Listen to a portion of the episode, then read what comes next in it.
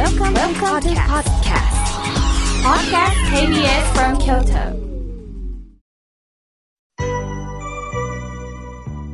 えーこれよりたくさんのメッセージを皆さんねいただきました。ありがとうございます。これがねあの生の良さですよね。順に紹介をさせていただきます。まずはじめに、えーラジオネームとよこさん。右京区よりお越しいただきました。ありがとうございます。どこかにいてくれるんでしょうか？毎週土曜日は必ず聞かせていただいております。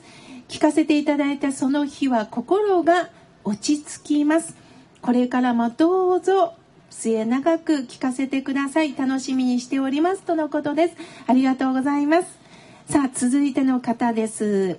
北九州市八幡東区。久美さん。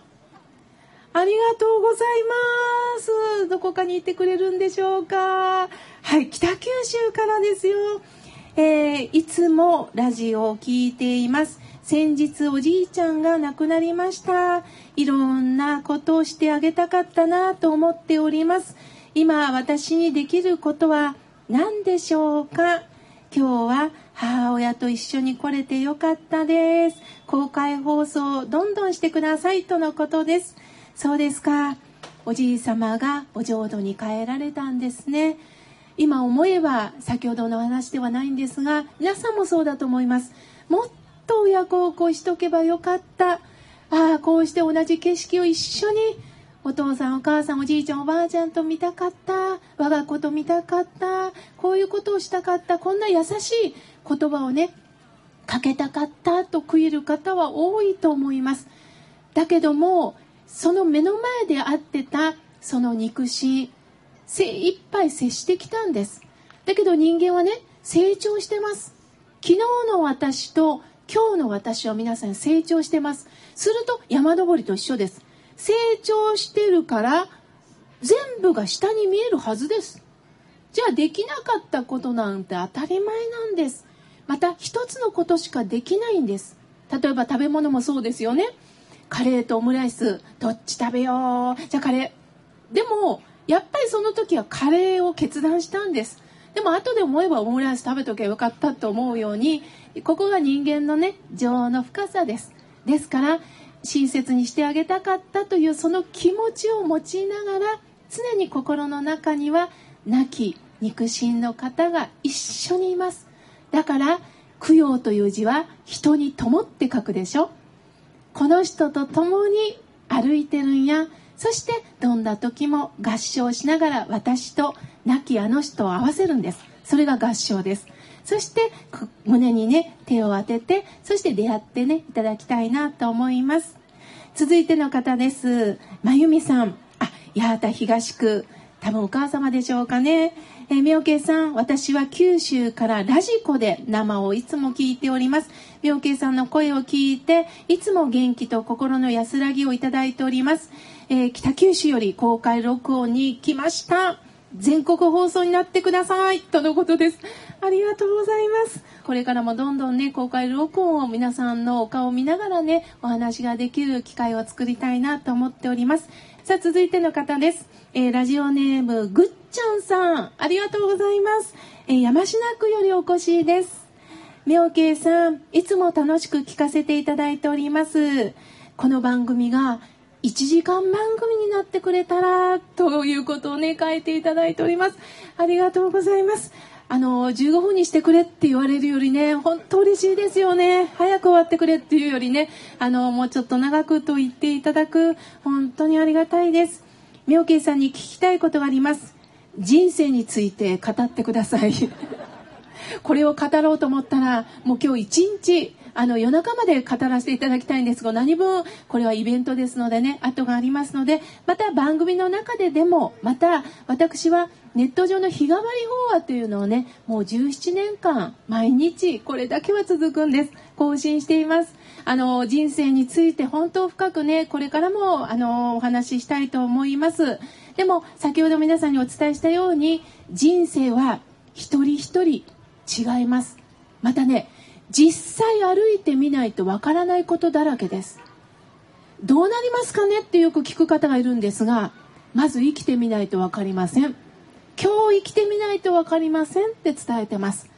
想像するよりもまあ今日のびのびと力抜いて心豊かに過ごそう。するとまた明日が迎えられる。そんな気持ちでね来てほしいなと思います。続いての方です。すみこさん。えー、吹田よりお越しいただきましてありがとうございます。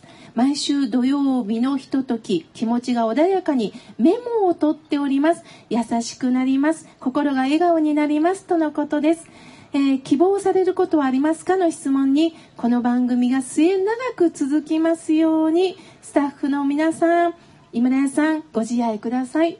ありがたいですね。あの、私だけではない。この番組はね、KBS 京都のスタッフの皆さん、また KBS に勤務なさっていろんな方、そして代理店の皆さん、広告の方、そして井村さんがいないとね、この番組は続けられません。そういった気持ちを配慮してね、あの、すみこさん、ありがとうございます。さあ、続いての方です。えープキンさん。あ、なんかパンプキンさんっていうと今の季節ですね。えー、毎週聞かせていただいております。えー、妙慶さん。えー、いつもお寺ではどういうことなさっているんですか？また、妙慶さんという文字を改めて教えてくださいとのことです。あ、そうですね。いつも妙慶、妙慶と言っておりますが、えー、川村っていうのはね、あの、川の流れの三本川に市町村の村に、妙は女編に少ないという字です。妙な人の妙です。そして、慶は、あの、喜ぶ、慶応大学の慶になります。これはね、親鸞上人のトーク祝宴を喜べというね、親鸞上人が最後、自分の人生を喜んだんです。トーク祝宴を。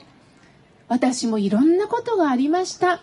いろんなことがあったから最後に伝えられるのは、様々な出来事、祝宴。これを喜ばせていただきますっておっしゃったんです。喜ぶでもねははははって笑う。あの歓喜の喜ぶも大切ですが慶応大学の慶のあの喜ぶというのは嬉しいことも辛いことも同時に喜べる人であってほしいという願いが込められてるんですね。私たちは嬉しいことだけ喜びますよね。でも自分にとっていろんな出来事失敗したことでもそれを本当に喜べるのかそうかこれをきっかけに私も一度立ち止まることができた。この失敗があったから私はもう一度やり直すきっかけをいただいたと思えるかで人生はね変わっていきます。さあ続いての方です。え南区より、えー、マキさん。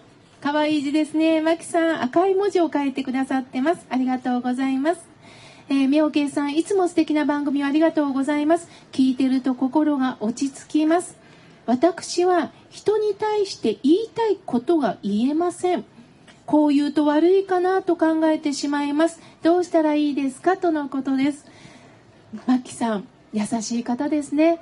なぜなら言いたいことが言えないっていうのは、この言葉で相手が傷つくかなっていうことを考えておられるんです。また同時に私はね、マキさんはたくさん過去に傷ついてきた人なんだなと思います。自分が傷ついたからこそやはり相手もそうなるんじゃないかとやはり相手の気持ちがわかるんですよね。その時にね皆さん一つ方法があります。前もって一つ言えばいいんです。もしもちょっときついことを言いそうだなと思った時にはごめんね一つだけいい。どうしてもあなたに分かってもらいたいことがあるの。実はねこれはやめてほしいんだ。なぜならねっていうふうに端的に言えばいいんです。そしてそれを長く言わない。長々と言わないで。ということでお茶行こっかとかということでっていうふうに切り返したらいいんです。すると向こうもあ分かりました。っていう気持ちになります。それを長々長々だらだらだらだら次の日も言うからもうえってなるんです。人間はね反発心を持ってます。だからまず前振りをしてください。一ついいごめんね。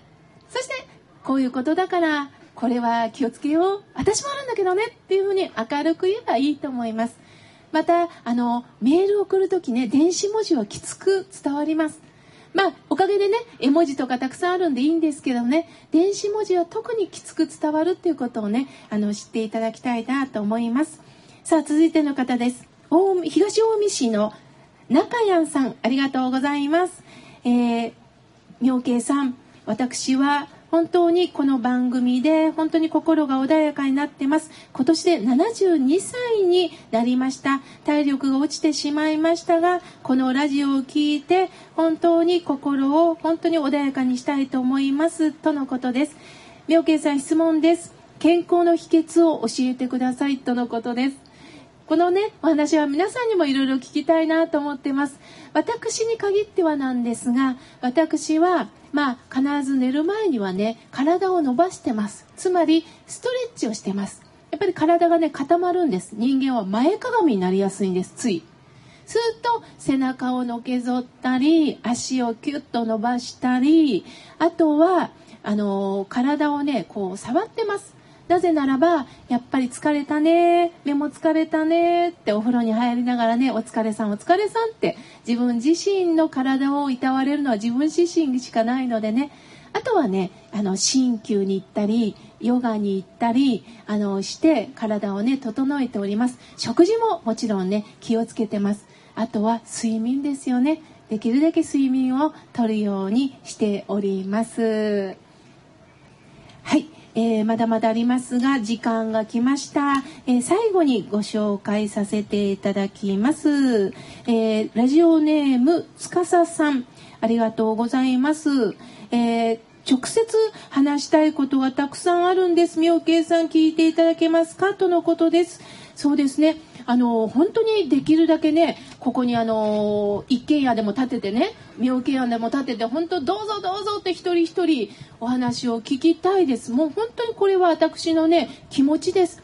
しかし、まあ私も一日やっぱりこうスケジュールがありまして、なかなかこう直接お話をね、聞くということがなかなかできないです。そこで、まあもしもメールができましたら、メールを送ってください。もちろんファックスでも構いません。あのー心を込めてあの返信をねさせていただこうと思いますのでどうかどうかあのご理解いただきますようによろしくお願いいたします。あのまだまだねたくさんのメッセージがありますご紹介もさせていただきたいんですがまた次回、えー、番組でもってね紹介をさせていただきます本当に皆さん貴重な時間をありがとうございました。